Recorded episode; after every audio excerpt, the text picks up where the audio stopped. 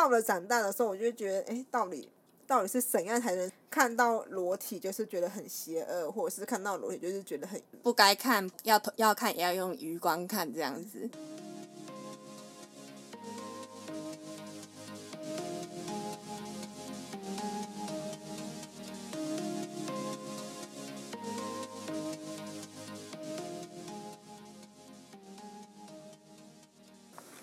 欢迎收听治疗师的便利贴，我是物理治疗师 Dami，我是职能治疗师佩莹，在这里由治疗师来跟你聊聊关于孩子的大小事。佩莹，其实我一直想问你，你觉得我们的节目会太长吗？三十分钟好像还还蛮刚好。没有，我们后来剪出来都大概有四十几分钟，或是五十分。是啊。嗯，你觉得会太长吗？有一点点。因为我们的好伙伴窝窝老师跟我们说呢，他觉得节目太长了。我老师是希望只有几分钟。他说大概二十分钟就差不多了，就差不多想睡了。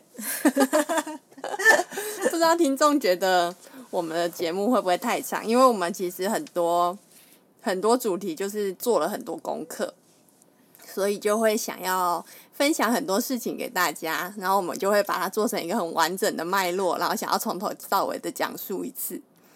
但是不知道大家听起来会不会觉得太长？通勤的时间，我也觉得，可是是因为我我们通勤的时间还蛮长的啊。好吧，反正我们尽量压在三十分钟，以三十分钟为目标好了。不知道大家会不会觉得比较好一点？好，嗯，好，好，我们今天呢要来跟大家聊一聊要怎么跟孩子谈性。那我们这边讲的孩子就比较偏向于学龄前的孩子，就是可能国小之前啊，幼儿园的时候。对，好。嗯、我先讲讲我我对于要怎么跟孩子谈性的看法好了。我在大学的时候啊，我印象非常深刻，就是大概在大二的时候吧，有一门课叫做儿童发展学，然后期中考的时候啊，他就有一题申论题，就问我说，如果有小孩问你说我是怎么出生的，你要怎么回答？然后就是申论题嘛，你就要写出你要怎么回答，你的思考脉络是怎么样。然后当时因为我是一个大二的学生，然后我真的就是写的非常差，我几乎不知道要用什么样的口气呀、用词啊，或者是我想要让孩子了解到什么程度，尺尺度要怎么拿捏，我都就是写的迷迷糊糊的，然后觉得非常不肯定。然后我也想说，要用说故事的方式吗？还是把这件事卡通化，这样会比较好吗？小孩会比较能够理解吗？然后反正我也忘记我写什么了，但是我就是充满了问号，然后呃，好像印象中也没有拿到太好的分数。你觉得如果问你的话，你你会怎么回答？嗯，会跟我一样迷惘吗？还是你到现在也是这么迷惘？我现在也是很迷惘。如果就是我的小孩子问我我是怎么出生的话，我觉得。就是你会很难拿捏，你到到底要讲的多深入？嗯，对，是要讲的很深入呢，还是就是就是讲比较浅白的，还是就是直接跟他讲一个很简单的答案，就是你就是从妈妈的肚子里面，从妈妈的子宫里面生出来的。嗯，但是前面的过程到底该不该讲，其实到现在我也都是很难拿捏。对啊，不过我觉得后来发现一个很好方式，就是你再生一胎。你让孩子实际去经历过妈妈从肚子还平平的时候，然后到肚子大了，然后生实际生出一个小孩，经历过那个过程，他们就会蛮了解。但那但那是对于怀孕啊到生产的过程，对。但是在怀孕之前的过程，他们还是可能不是很了解。是后来我们聊天了之后，才有稍微跟孩子提一下。对。所以我就在想说，是不是每一个家长？都会对于这件事有一点点疑惑啊，或者不知道要怎么启齿，嗯，或者是不知道要该在孩子几岁，或者是该在孩子多大的时候跟孩子谈性这件事情。嗯，不过我们今天的节目也不是要跟大家聊什么性知识什么的，我们就是要想跟大家聊聊，作为一个家长，我们要用什么样的心态或者是态度跟孩子聊这件事，或者是我们为什么要聊这件事。嗯，比较像是一个。嗯、呃，我们自己家长的一个心态的建立吧，觉得自己准备好了，我们也会比较有自信去跟孩子谈论这件事。因为我相信，其实性知识大家都有，只是不知道该如何去教导孩子这个性的知识。而且这方面其实大家可能就是会有各自的认知，没有要着重在这一块。嗯，是在家庭的性教育里面，其实都是从教孩子如何认识家自己的身体开始。那其实。父母啊，不管是父亲还是母亲，是跟教导孩子性知识的一些最佳的沟通管道，因为他们最初的性教育的启蒙就是从爸爸妈妈这边得到的。可是我觉得不一定呢，因为不是每个家庭都有在跟孩子讨论这件事。只是我们现在，如果我们想要把这件事拿到家庭里面来讨论的时候，我们就可以想一想说，那我们要用什么样的心态，或是用什么样的用词，或者是一起去想一想，说我们要怎么样去跟孩子谈这件事。因为我相信，其实我们自己在成长的过程中，很多家庭是没有在跟孩子讨论这件事的。你有吗？小时候其实没有，但是是到到了比较大的时候，就是成年的时候，其实我爸妈才跟我谈，就是如何去避孕，嗯，还有就是婚前性行为这件事情。好像小时候是。可能要到国中吧，国中的护理课，护理师吗？跟我们聊，对，好像是护理师会跟我们聊一些。哎，我记得印象很深刻，就是会看一些堕胎的影片。对，但是我记得更小之前，就是健康教育里面好像就有教，就是一些身体的部位，就是器官的构造啊，还有你如果进入青春期之后，身体会有什么样的变化。对，对，那是国小的时候，然后再大一点，国中就会看那个。我我记得是大家一起在一个教室里面，然后就因为要投投影嘛，然后就关的暗暗的，然后大家一起看那个电视，对，是堕胎的影片。但是我会发现，就是那个时候的性教育好像都是以威胁为主。对，就会有点被吓到，就是老师想要传达给我们，就是如果你。没有做好避孕措施，然后怀孕了，你就会接受那个什么子宫烧刮术啊，然后可能会对你的身体留下一些不好的影响啊，什么什么。那时候接收到的是这些讯息。为什么要跟孩子谈性教育？我们这边呃整理了一些原因，包括我们都很希望可以增进孩子的健康。健康的定义又包括了生理的健康，生理的健康指的就是。嗯，不要患上性病啊，还有避免意外的怀孕，然后远离性侵和暴力。那心理健康的部分就是可以，嗯，爱自己的身体，然后享受性欢愉的能力。他是能够去接受，呃，从性这件事得到的一些快感啊，或是身体上的愉悦感的，不会觉得是罪恶的。然后他可以选择爱，还有性的心灵自由。我记得小时候就是国中、国小的时候，只要还就是只要他们就是上课的时候，因为那个时候睡午觉嘛，然后他们只要一勃起或者是一谈到就是梦遗，他们就会开始具有一些嘲笑。对对啊，小孩就是比会用这种角度在面对这件事嘛。对对，可能也没有想那么多，但是就会觉得很好笑啊什么的。但是他们会觉得好笑，就是因为他们觉得那就是一个很羞羞脸的事情。嗯，对。对长大了之后，就会开始想说，为什么这些看似就是是正常的生理反应，或者是正常的生理变化，但是对于我们从小好像都会被说是羞羞脸啊，或者是一种必须要躲起来啊，或是不要让人家发现的一种。好像都是不可以摊摊开来跟大家一起讨论的事情，而且甚至会对自己的生理反应有一些罪恶感。嗯，对啊，如果从小一点就可以让孩子认知到这些事情都是很正常的，而且是用很健康的心态去谈论，是不是就可以避免一些孩子的罪恶感？然后刚刚讲到的两个主要的目的，一个是。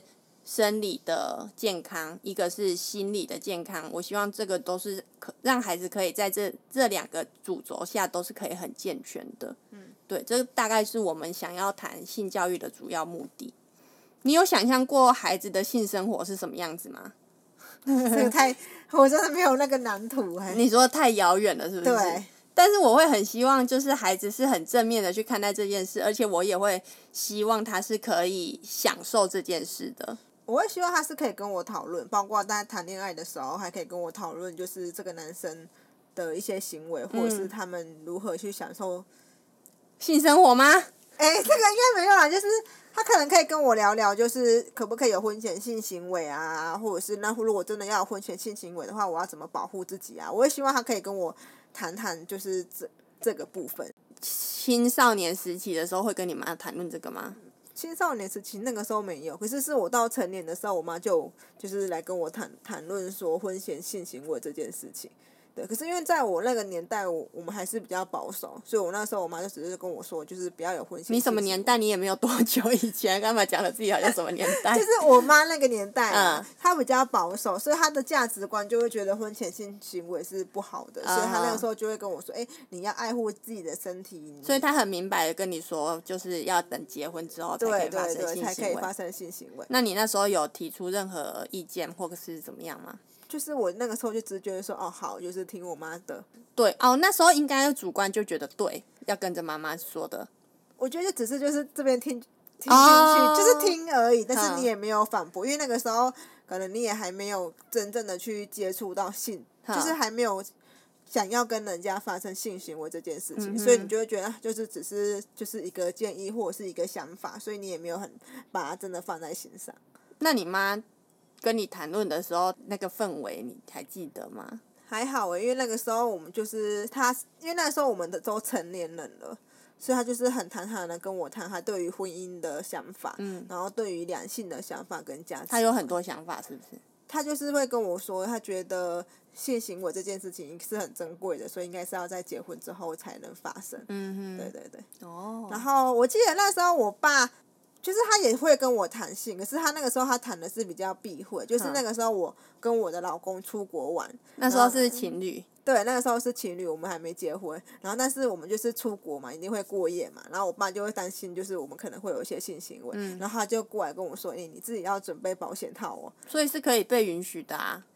他是，他是，但是他又说，但是你准备是备而，备而保护自己，备而对啊，就希望是不要用到。哦，他这么明白的讲。对，然后他就会说，你也不要主动跟男生说你有准备，就是自己备着，对。然后，但是他，但是他就只会讲到这里，就是你还要准备保险套，你要记得避孕，但是他不会跟你说，哎、欸，那那你要就是，例如说，嗯、呃，教你怎么戴保险套啊，嗯、还是什么？那你觉得要把谈跟孩子谈性这件事提早到我们现在讲的幼儿阶段吗？果季往事小黄瓜，甜脆上市。炎炎夏日，来根清脆爽口的小黄瓜，补充水分及维生素。Facebook 搜寻“水果的果，季节的季，果季蔬果鲜甜主义”，订购要快哦！上一档的洋香瓜有人项羽呢。我觉得幼儿阶段是可以跟孩子谈一些生理结构的部分啦，嗯、就是。因为你跟幼儿阶的阶段的孩子谈就是性行为或者是感情的部分的话，我觉一方面我觉得他们可能就是似懂非懂。对对，但是我觉得可以传达，就是你爸妈之间的性行为是很正常的一件事情。对，因为以免他某一天撞见。对，或者是他。是啦，这是其中之一，但是可能不是主要的原因之一。但是如果我们可以在孩子小一点的时候跟孩子讨论这件事。也许情感上他觉得他可以依附在父母这边，那到了他真的青春期了，或是到了他真的要面对性行为这件事的时候，希望他人就把情感是依附在父母身上，然后他还可以有一个安全可以讨论的对象。对，因为我一直相信，就是家里的，就是父母亲的关系，嗯，会影响到孩子以后对于他人建立亲密情。情感的关系啦，嗯，对，所以我会觉得就是，如果孩子问啊，或者是我们就是可以看他能，跟他谈就是性行为这件事情。对，我们就可以可能心平气和的跟孩子讨论一下我们会遇到的什么事情，应该不是限制他，或者是佩妮讲的，我们比较小的时候，爸爸妈妈可能就会跟我们说要，嗯，婚后再性行为，但是我觉得。现在这个年代可能很难了啦。我觉得那个就是价值观啦。对，那就另外一回事，就是个人有个人的看法。不过，如果我们希望孩子的想法是可以不断的跟我们持续沟通的话，我觉得就是要保持一个呃流畅的沟通管道吧。对，对啊，所以就是可以跟孩子有这样子的开始，然后持续的沟通。嗯，而且刚刚提到说，就是大概。要多大才能够去跟孩子谈性行为这件事？嗯、其实我会觉得，就是当孩子越来越大，尤其是当了青到了青春期之后，你你才想要跟孩子谈的话，我觉得他们也不太会愿意跟你谈，因为青春期的时候他们会追求自我，嗯，然后通常那个时候他们其实是比较渴望独立的，对，他们会不希望爸妈对自己的行为有太多的意见，或者是他们希望自己有更多的隐私。当你从来都不跟孩子谈这件事情，突然等到他。到了青春期开始谈恋爱了，或者是谈开始有心仪的对象的时候，你再跟他谈这件事情的时候，我觉得有些青少年会觉得你是不是在管我，管我，或者是是在刺探我有没有男女朋友，哦、或者是你是不是又想要表达你的意见，嗯、就是可能会有很多原因去影响到你们只就是在青春期谈性这件事情。嗯，所以我还是会鼓励，就是家长如果。有机会的话，也逮到机会，或者是你觉得时间已经适合了，其实可以提早跟孩子谈谈，就是性这件事情，嗯，然后帮孩子打一下基础，嗯，然后让他们长大之后有一些一些概念，或者是你们从小就开始去谈，然后让他长大之后还也能够愿意去跟你去聊聊性这件事情，嗯，就到到时候才不会那么的。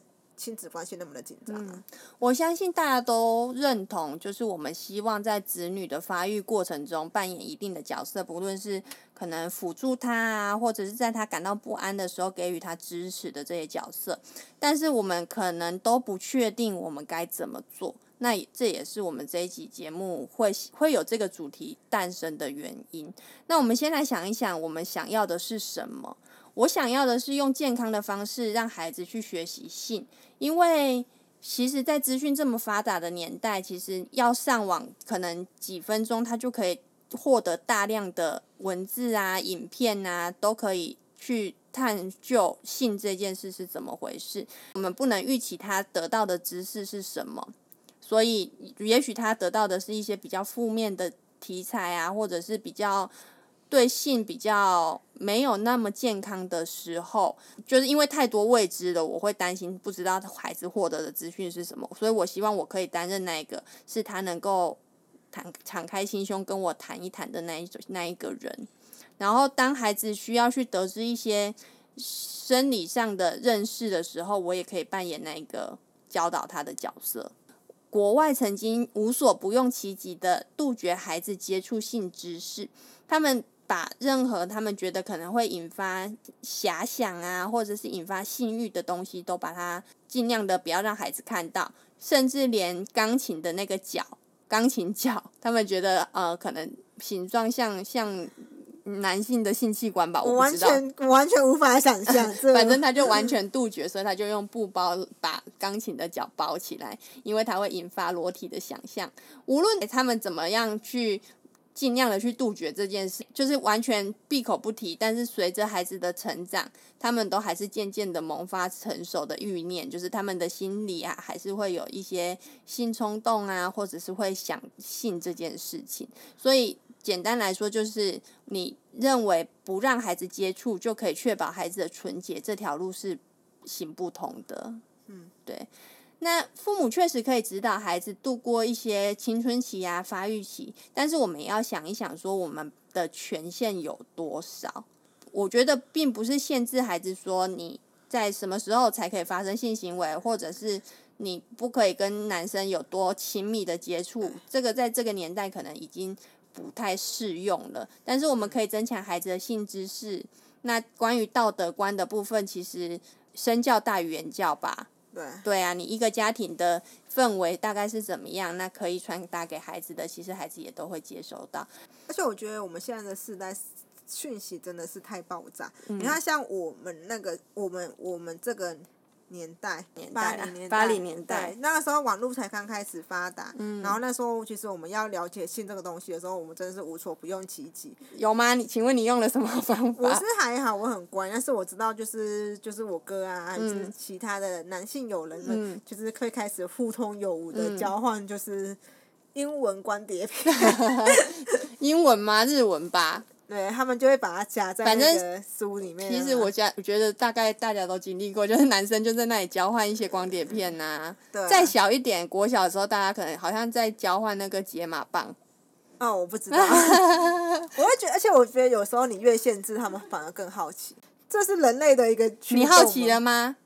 我想听你好奇的故事。有吗？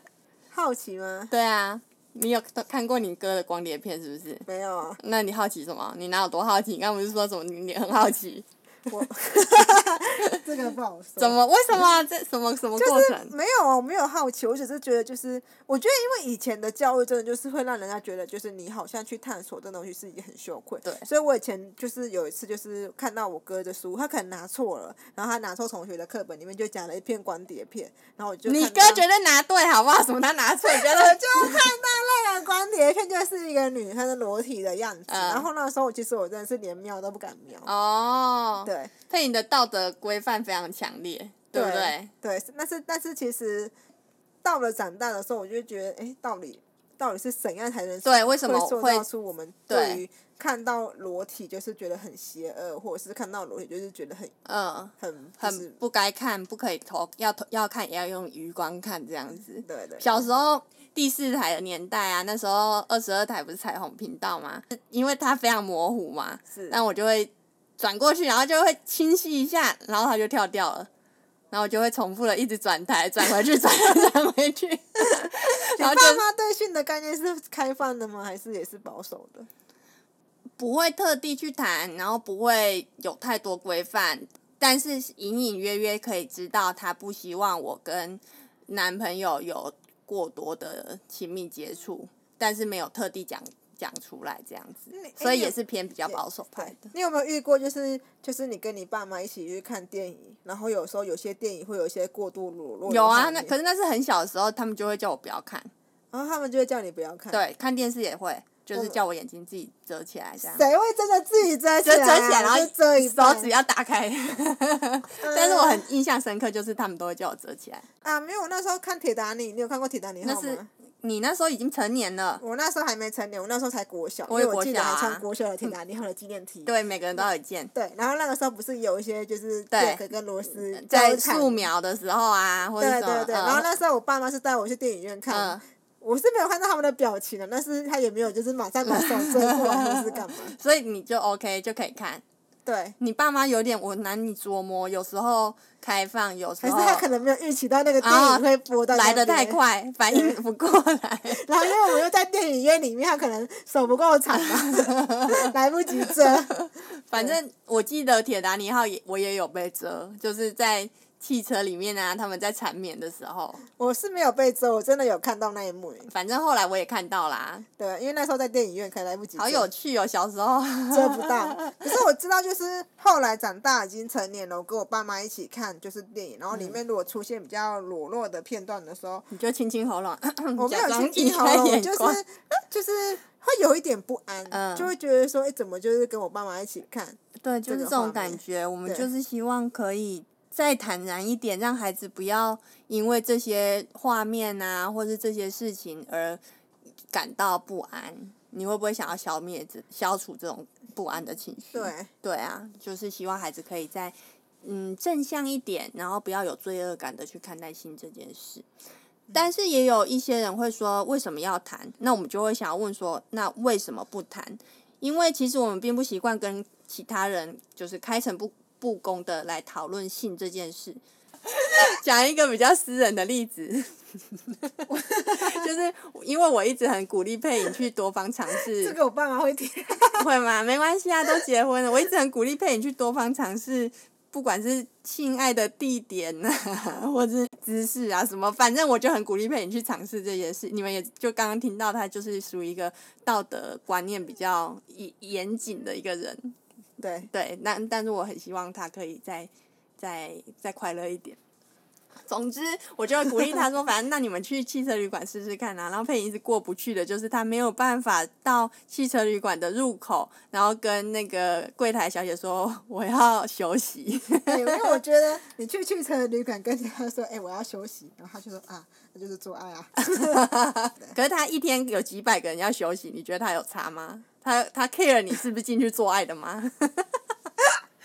反正对你就会有，就是一些你看为什么他不敢讲？因为他就是很很自己的道德观过不去，对，对心里过不去，对啊。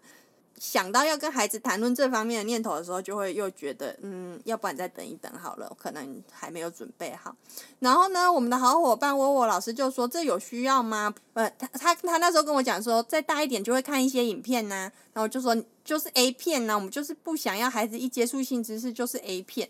然后他就说：“哦，不是啦，就是学校会播一些影片什么的，那就可能就会又变成我们刚刚讲的，就是堕胎的影片呐、啊，或是精子跟卵子相遇的影片呐、啊。就是”我觉得我知道症结点了，就是我们所接过接受过的性教育都只是生理性的性教育，嗯、就是教你怎么避孕，对，怎么预防性侵，对，就保护自己的身体。你说情感面。琢磨的太少了是是？对对，情感面琢磨的太少，他不会就是教你想要跟人有一些性行为，或者是想要跟人家建立情感，想要跟人家爱抚，其实这都是正常的。对，以前我会对于就是有这个观念一闪而过的时候，我想说，呃，我怎么这么笨？对，就是就会对，就会很排斥自己有这一方面想要去追求性性行为的一些欲望或者是想象，只要有这个念头，我就觉得，哦，我好色，对。不知道哎、欸，为什么我们的教育会让我们就是自己有这这个规范哦？好奇妙哦！因为也没有人跟我讲说，哎、欸，你这么想真的是很色，我想还是不能想这些，都没有人跟我，没有人这样明确的说，但是可能就跟我们刚刚讲那些情境有关吧。就是我们稍微被限制一下，慢慢的规范一下，慢慢限制一下，然后慢慢的我们就会觉得这件事是道德不允许的，就会变自我审查这样子。嗯，而且你有看过爸妈在你面前接吻吗？没有，好像就连接吻也是也是不行。而且我觉得那时候就连就是拥抱啊、牵手啊，好像是也都比较少做出一些比较亲密的举动。对，我不知道是因为我女儿还比较小的关系，其实我们还蛮常在我女儿面前就是拥拥抱啊，还是什么的。嗯、就是我们说，哎、欸，跟爸爸妈妈抱抱，妈妈也抱抱，妈妈先抱一下爸爸，然后爸爸也抱一下，就是饼饼饼也抱一下妈妈，我们就会三个人抱成一团。嗯，对对，所以就是一些环境的转变吧，现在的观念啊什么的都会有一些变化。好，如果你觉得不用跟孩子谈性的话，有个方法可以决定你该不该跟孩子谈，又应该什么时候跟孩子谈。你可以想一想，为什么自己不跟孩子谈，或是为什么不敢跟孩子谈。如果你的理由是很充分的，那也许你可以继续保持沉默。可是如果是因为一些害怕啊，或者是你觉得自己没有办法解释清楚的话，那其实真的可以好好的想一想，我们可以扮演一个陪伴孩子的角色，一起带孩子去认识性这一件事。我相信家长们都很需要做一些心理准备。我们先先说好了，性欲啊，其实是一个非常自然的这件事，我想其实大家都认同，而且性本身是无邪的。孩子的性欲呢，也刚刚说到，就算你怎么样去防堵，他最后还是会冒出。孩子的性欲还是会跑出来的，所以孩子的性欲不是你给的，你能给的是一些默许，让他有探索的隐私，还有他可以表达，让孩子找到自己的性欲还有爱的能力，而不是冲动的去剥夺孩子这样子的能力。所以我们要建立的就是一个思考的模式，在处理性的时候，了解所有决定。会造成的影响，就是当你限制了孩子什么，或者你对他的行为做出了什么样的反应，会造成什么的样的影响。解决这些尴尬的问题，还有该怎么样跟孩子去描述性爱，或者是呢，万一被孩子撞见。夫妻之间的亲密行为的时候，你该说什么，或者是什么是你容许孩子去做，可以去做的，或者是什么他迟早会去做的，这会让你自己对性的认识更上一层楼，也会更了解自己的性生活。也许在带孩子去认识性这件事的时候，你会发现，因为你自己没之前没有察察觉自己对自我的设限。那当你察觉到了，也许你就解开了这个设限，而自己也会获得一些什么，可能会去探索到更多不曾探索过的领域。我认为啦，可以是可以跟孩子一起成长的。那你觉得什么时候可以开始跟孩子一起谈心呢？要等孩子主动问你吗？其实等孩子主动问的时候，你就会遇到，就是有些孩子就是，就可能他们也不会问，或者是他们也不知道要问，或者是他们可能问的方式会比较不直接。或者是他问的时候，你自己也还没准备好，反而会更更尴尬。对啊，更不知所措。所以我觉得倒不如就是爸妈准备好，然后主动出击。对，或者是就是可以先想想看，说，哎，你希望孩子就是在你身上学到什么，或者是什么时候他准备好了，你也准备好了，你们可以好好谈这件事情。嗯。有一句话是这么说的：性爱的种子在父母最初暖若阳光的关爱下萌芽，所以在一些很亲密的互动，其实就是一个谈论性的一个铺陈了。例如像是亲子之间的同乐啊，或者一些小游戏，也许是瘙痒游戏，或是其实四岁、五岁的孩、三四岁的孩子，他们就很喜欢裸体，然后到处乱跑，他们觉得超兴奋的。回想一下，你允许孩子这样子裸体在家里乱跑吗？他现在就在，他现在就是。是很快乐的，对不对？对啊，因为我觉得，我觉得对于两三岁的孩子，你其实真的不会想太多。所以他在家里裸体到处乱跑的时候，你有露出现在的皱眉吗？你有意识到自己现在在皱眉头吗？没有，因为我只是在想这件事情。我觉得，可是我是允许他的，因为妈妈本身在家里也是 也是裸体吗？就是你穿衣服的时候，谁会在浴室里面真的好不舒服哦？不是，我是说就不穿衣服，然后可以在家里走来走去。我知道有些人是可以，嗯，就是在家里裸体走来走去的。嗯，那你允许你的小孩这样子吗？在家里跑一下这样？是，是可以。乱跑乱跑。可以啦。我也可以，但我先生好像不太行。为什么？因为我先生也是道德观念比较强烈的人，然后他就会说赶快穿起来，或者是，就像我之前不是跟你说过，就是如果小孩他小我儿子他想要摸他的阴茎的时候，我先生就会说你不要摸，很脏。但是这无形中其实其实就是一个规范的，所以我后来就有跟他讨论这件事。嗯，对啊。可是我觉得，他们年纪小的孩子，他们对于裸体，他们可能也不会觉得那个是。当然啦、啊，他们没有暴露什么，他们可能就只是觉得就是不穿衣服，身体凉凉的很好玩。对对对啊，所以如果小孩子在玩这一类的小游戏的时候啊，其实我们就是可以先心理建设一下，用鼓励的方式。而不是去限制孩子，要让他对他自己的身体保持一种很欣赏自己的身体，或者是爱自己的身体的一种感受。那你也可以跟他说，你的身体跟大人的是一样的，都是很特别的。那如果你想要教导他一些防范性侵害啊，或者是骚扰的一些观念的话，你也可以跟他说，只能让跟你非常亲近的人看到哦。那表达孩子的对。自己身体的喜爱，我觉得是非常重要的。然后再点出你不认同他在特定状况下的随意裸裸露。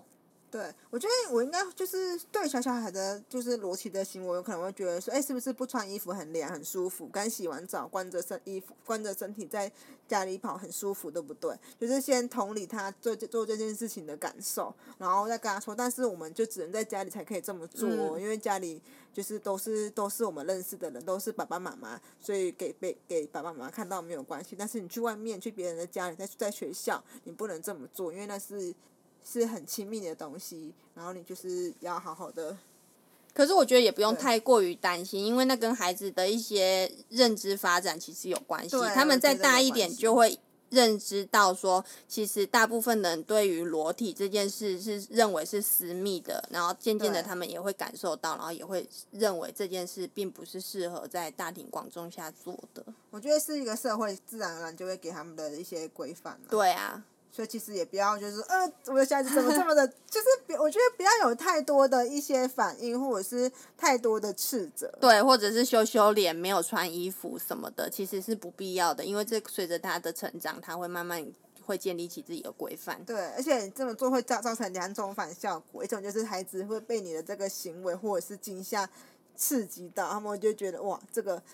这么做真的是有够好玩，因为爸妈的反应就是我想要的，就是一一部分可能会造成反效果，就是会造成他心里的阴暗面，嗯，就是会觉得自己的身体是不好的，或者不适合给大家看的，要被藏起来。对，然后另外一部分也可能会变成一个正增强，就是觉得超好玩的，我可以一直裸露，然后爸妈会很反应会很大，对，会很很好笑，对，对，反正总之你。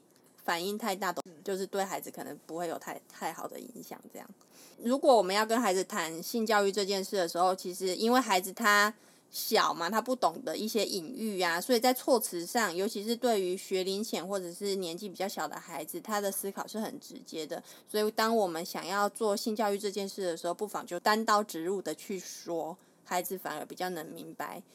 你的意思。那我们等下可能会透过一些绘本啊，来跟演练一下怎么跟孩子讨论性教育这件事。那就就是记得，不管是在用词上，或者是在叙述上，其实都可以再直接一点。孩子，因为他们并不像我们有那么多的社会规范，我们是社会规范下的产物了，但是孩子并不是，所以他并不会对这些词汇或是这些叙述方式有太多的遐想，或者是太多的延无限延伸。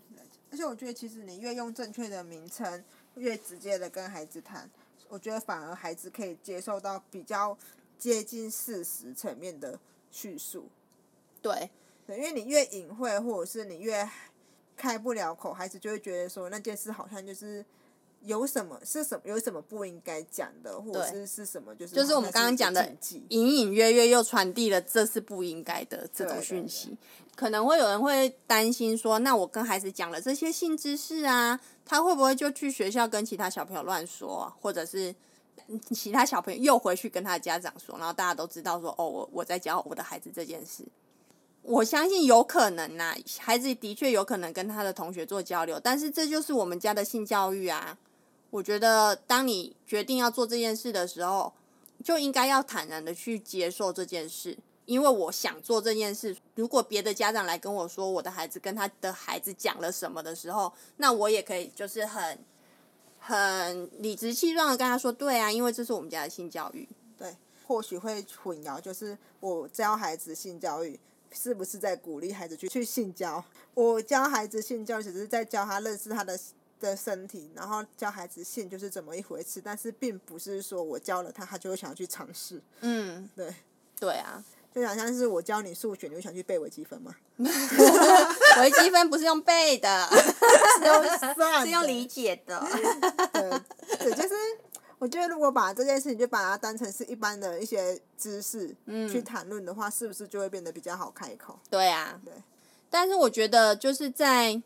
跟孩子谈的时候，你也不用讲太多自己的性经验吧，嗯，就是我们就是传递一些事实，传递一些知识，然后并不用分享的太细微，或者是分享太就是自己的经验，或者是自己的心得，对，或者是你觉得哪一种保险套比较好用啊什么的，这这就 too much，对，这就太多，对，所以就是我们可以稍微去拿捏一下那个界限在哪里，嗯，对啊。那你觉得谁出面谈，爸爸还是妈妈？妈妈跟女儿谈，爸爸跟儿子谈。你？呃，我看书他是说，其实没，就是他们统计下来，的确是妈妈出面谈的几率比较高，但是呢，剩下的那些比例也不是爸爸去谈的，可能就是。闭口不谈，同学去谈。对啊，所以好兄弟好姐妹，可能很多的家庭都是妈妈去谈的，但是我觉得爸爸可以扮演，也可以扮演这个角色，因为爸爸，你觉得爸爸有什么特质跟孩子谈性教育这件事是好的？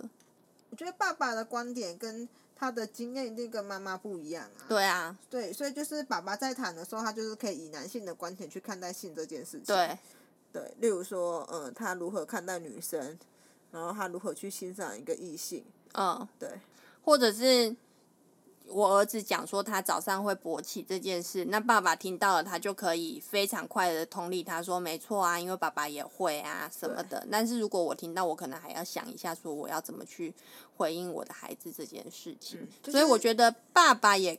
是很适合去跟孩子谈论这件事的。对，然后或者是当孩子对于性，就是异性有一些好奇的时候，爸爸就是可以以男性的角色，或者是以他的角色跟他说：“哎，我也会，嗯，在我你小时候的时候，我也会有这样的想法。”对，所以并不是只有你才会这样，就是同样的，我就是我也可以感受到你的行为。嗯，我觉得是因为爸爸跟妈妈的角色不同，或者是他的一些生理的情况不同，所以他的所给他的经验也会不同，所以跟孩子谈的东西一定也会不一样。对，那我们今天这个节目呢，有一个目标，就是我们要逼自己单刀直入的跟孩子讲一些性事，意思就是呢，我们希望大家都鼓起勇气来跟孩子谈一谈这件事。那我就率先的做了这件事。我前几天也有在在 IG 跟大家分享，就是我们家在讨论性这件事的照片。那我实际上就因为我看了这本书，然后他就说逼自己单刀直入跟孩子讲一些性事，然后。那一天回家，我就马上做了这件事。然后我们就全家人坐下来，然后我们就拿了嗯、我之前很久以前就买好的一个小刘医师的性教育翻翻书。但是我买回家之后，我就一直摆在家里，就没有拿出来让孩子去翻阅啊，或者是去跟他共读。然后我就想说，好，我今天就是硬着头皮，我就要来做这件事了，所以我就拿出这一本书来。那他这本书呢，里面就有讲到说，宝宝从哪里来的啊，或者是男生在青春期之后会有什么样的变化。那他都是用一些图啊，其实画的还蛮写实，一些呃生理构造啊。比如说射护线呐，或是睾丸的样子啊，包皮、龟头，那还有保险套，然后也有也有精液呀、啊，或者是男生跟女生在性交的时候的图片，我看一下哦。应该就就是就是事实啦。对。但是但是也不会说就是过于强化某一个部位。就是每一个图片都还蛮清楚的，它有一个图是男生把他的阴茎放到阴道里面的样子，这样子，然后也有勃起还有射精的图片。你觉得如果是你来讲这个，你会害羞吗？我觉得还好，因为它就是一个事实，就是可以用一个健康教育的，对，就是心情来讲，是不是？对，就是以谈事实，或者是谈一个。呃，健康的问题，或者是谈一个解剖。哦，你说上解剖课的感觉，在上这件，在做这件事。